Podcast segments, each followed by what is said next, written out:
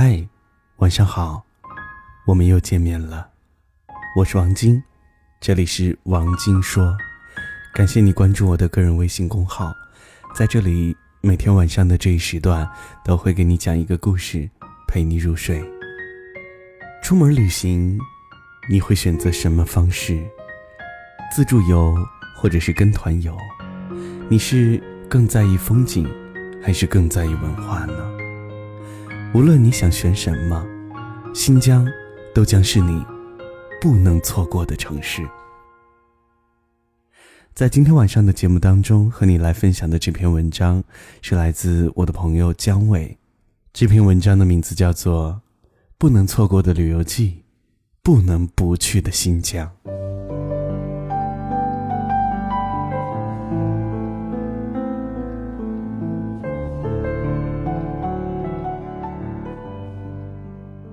午休时间，大家闲来无事，聊起旅行。年纪略长的李姐说起，最近她几个朋友因为买了保险，收到在保险公司邀请，开启港澳泰新等八个地方的行程游。出发前说好只需个人付费一千，其他均由保险公司承担。等到了境外，各种自费项目全来了，七交八付，最后算下来。也上万了。刚刚大学毕业参加工作的燕子一听，说起了她上学时的旅游经验：报了低价团，出行便宜，旅行社挣不到钱，肯定要在别的地方捞回来的，比如购物点强制购物等等。大家七嘴八舌的讨论起来，似乎对旅行这件事儿有些感触和经验。诚然。关于类似旅行过程中入了坑的报道，并不在少数。每年夏季来临，都是开启一波旅游热浪。一个事情升温，多少会带来问题。比如，旅途中的形形色色，各地旅游局都在整治，力求避免不正当经营模式，倡导文明旅行，让出行的游客能够舒心愉悦、放松心情，寄情山水和文化。那么，到底是跟团游还是自助游，哪种体验更好呢？是选择文化浓郁的城市，还是选择山水更胜的地方呢？就我个人几次出行体验而言，出行考虑无外乎几个方面：第一，你旅行的时间大概是多长？如果多个省市，这些景点之间的距离如何规划？第二，你对什么更感兴趣？文化、风景还是美食？第三，你要在这个旅行的过程当中预算花费多少？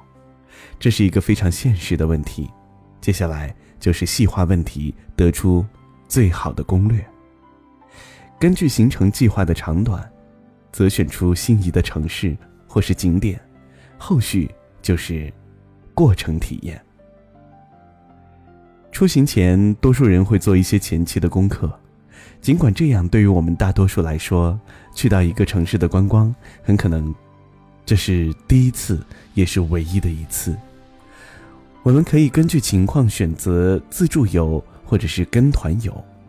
比如文化底蕴浓厚的地域，那些很有说头的典故，当不能一下看出名堂的时候，最好是跟团，经过导游讲解。比如，我曾经带母亲去过一次北京，主要是带她检查身体。时间的空档，挑选一些名胜古迹浏览一下。母亲爱好历史，常常会看一些探索发现、百家讲坛，因而首选是故宫、颐和园。尽管他知道一些景区的历史，但是颐和园园中长廊上的春夏秋冬有什么来由？慈禧宫殿前栽种的玉兰为什么两颗颜色不一样？又说，故宫、坤宁宫床头摆像、雕花对角和其他的宫殿有什么区别？这些看着不起眼的细节，其实正是长见识的时候。如果在这个时候有一个导游娓娓道来，那或许就不是走马观花、流于形式了，会津津有味的汲取。恍然大悟的明白，如果是去自然风光胜地，漫步其中本身就是一种放松和享受。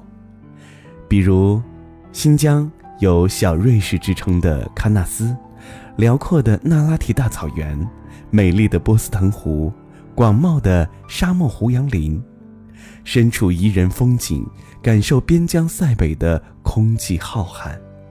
白天可看云，晚上可看星星，看着远处的。胡杨、骆驼，围着火炉吃着烧烤，啃着西瓜。这纯粹的接触体验一定会让你觉得美不胜收。如果条件允许的话，听导游讲一讲气候类型、地质成因、人文背景、历史典故，也不失为一种学习。说白了，旅行是一个增长见闻、拓宽视野、自我提升的机会。如果时间预算都足够的话，我觉得最好的方式还是两者结合，取长补短。舒适度相对高的，最好是你所要去的城市刚好有熟知的朋友，推荐当地人常去的景点，租一部车，时间充裕，游览起来也不紧张。到了景点之后，再根据景点的情况。和个人的需求，选择是不是需要解说的导游。一般新疆的旅游很多景点都有自己的讲解员，花费不高，可供外地游客选择。夏天的时候，一些人选择走出去看看疆外的城市和风景，而还有一些人会向往塞北的风光，想感受夏季里的一天四季，有吃有玩儿。无论是自助还是跟团，无论是文化还是风景，新疆都有。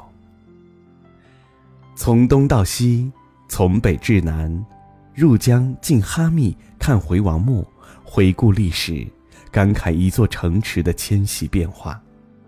北上游有“小瑞士”之称的喀纳斯，最新九道湾山水美景，探秘湖中水怪。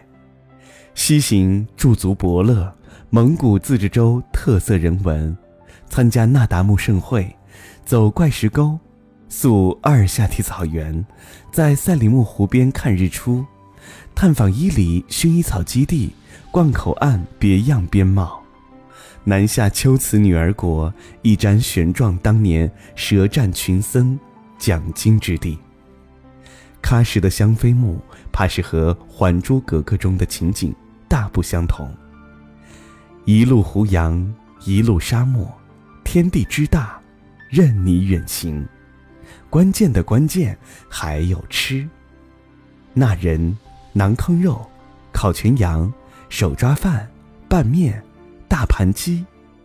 就着美食，来上一杯卡瓦斯，听上一段木卡姆，更有无数执勤站岗的安全卫士给你保驾护航。这里绝对是最安全的城市。有一个段子是这样说的：吐鲁番的葡萄，哈密的瓜，叶城的石榴，人人夸；库尔勒的香梨，甲天下；阿克苏的苹果，顶呱呱；阿图什的无花果，名气大；夏野地的西瓜，甜又沙；喀什的樱桃，赛珍珠；加湿的甜瓜，甜掉牙。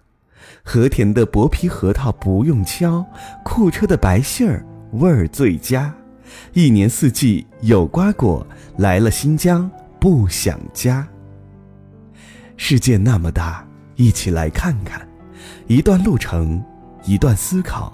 看过风景，看过城域，看过的人，都会留在我们的记忆里。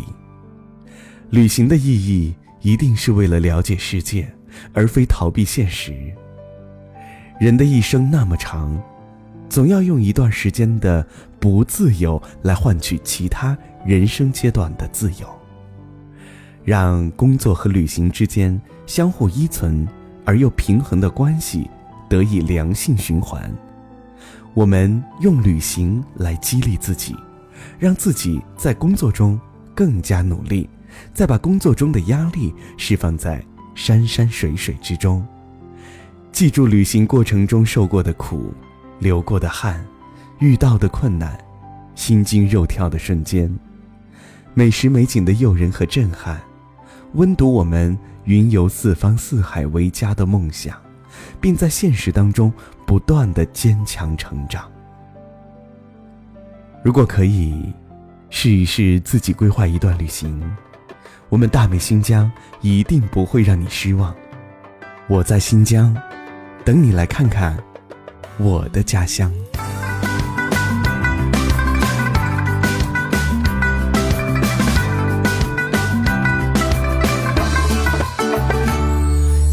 在这世界上最美丽的地方叫新疆。想说，在我生命中最深爱的地方叫新疆。想说，让我快乐，让我憧憬着未来的地方。你的名字早已深深地烙在我心中啊，新疆。是我们各族儿女生活在幸福的新疆，胸怀辽阔、热情好客的你我，他都在新疆。假如你还在渴望了解，或是没来过新疆，就随着我的节奏，一起来跟我去新疆。我会带你来到国际大巴扎，就在乌鲁木齐。去喀纳斯的路上，我们住在贾登峪。海神秘的乌尔和魔鬼城在克勒玛依，海吐鲁番火焰山和草原那拉提。数不完的美景，配上数不完的瓜果，这红枣那葡萄，哈密瓜、梨子核桃。我吃着逛着，看见了美丽新疆姑娘，看那八郎子向你招手，对你微笑说道：欢迎你到我们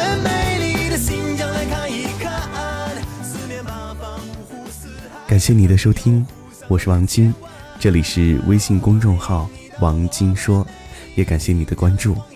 在每天晚上的这一时段，都会讲一个故事陪你入睡，用声音按摩你的心。今天晚上的节目就和你分享到这里了。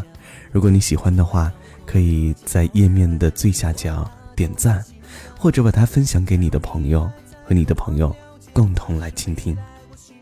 我是王晶，明天同一时间不见不散喽！祝你晚安。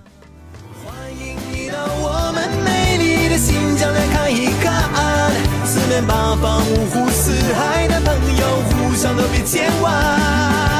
欢迎你到我们美丽的新疆来逛一逛，我走过许多地方，最美的还是我们新疆。